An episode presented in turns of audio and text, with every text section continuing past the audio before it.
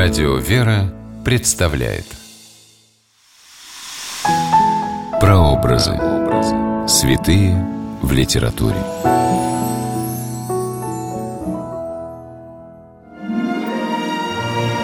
Образы библейских святых встречаются на страницах многих литературных произведений, древних и современных.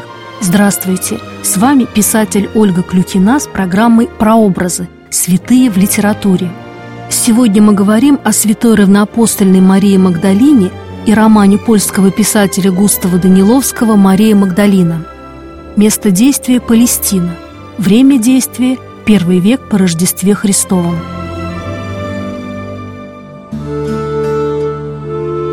В Евангелии от Луки и от Марка говорится, что Мария Магдалина, родом из галилейского города Магдала, была одной из верных учениц Христа. Она присутствовала на Голгофе во время казни Иисуса, была свидетельницей погребения своего учителя и первой увидела воскресшего Христа.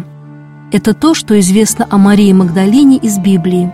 В православии она почитается как одна из святых жен-мироносец – в католической традиции Марию Магдалину принято отождествлять с той самой безымянной блудницей из Евангелия, о которой Христос сказал «Кто из вас без греха, пусть первым бросит в нее камень».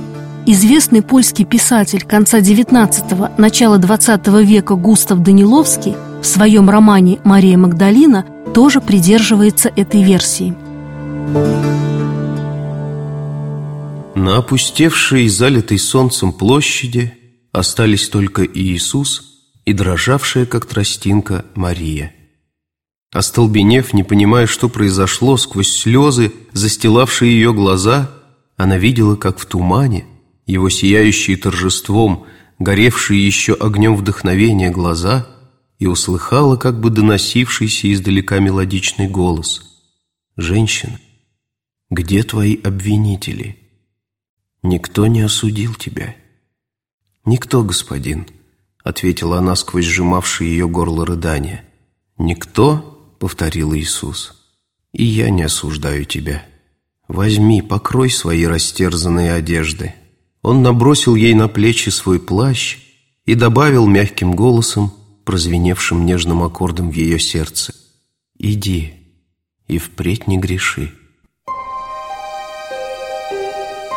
За много веков образ Марии Магдалины, верной ученицы и спутницы Иисуса Христа, трактовался по-разному.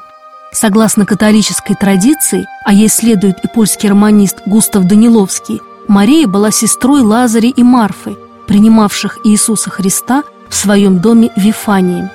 Католики отождествляют Марию Магдалину с евангельской безымянной грешницей, омывшей благовонным миром ноги Христу в доме Симона Фарисея. Эта сцена есть и в романе Густава Даниловского «Мария Магдалина». Подняв лицо, Иисус смотрел прямо перед собой, и Марии казалось, что Он видит ее и улыбкой своей призывает ее к себе. Как вихрь ворвалась Мария в комнату и с криком «Спаситель!» упала к его ногам. Роскошные руки в золотых запястьях охватили его колени – Прекрасная голова склонилась к глиняному полу. Удивление охватило всех, и вдруг чудный, одуряющий запах наполнил комнату.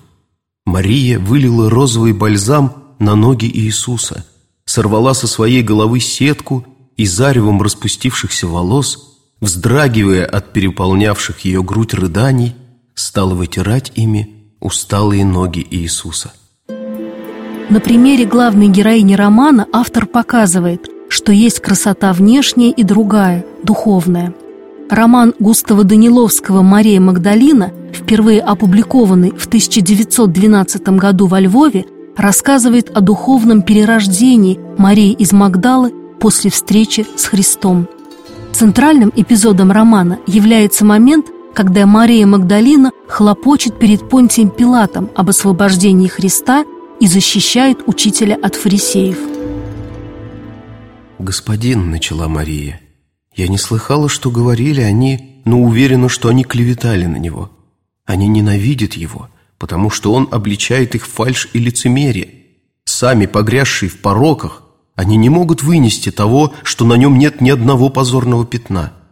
Господин, Он воскресил из мертвых брата моего, вернул девичество сердцу моему, многих бесноватых и беспамятных излечил, падших ободрил, печальным вернул веселье, заблудившимся в сложных делах мира сего указал праведный путь. Эта вымышленная автором речь Марии перед Понтием Пилатом может быть самое сильное место в романе Густава Даниловского «Мария Магдалина», в котором показана преображающая сила христианства. С вами была Ольга Клюкина. До новых встреч в авторской программе «Прообразы. Святые в литературе». Прообразы. Святые в литературе.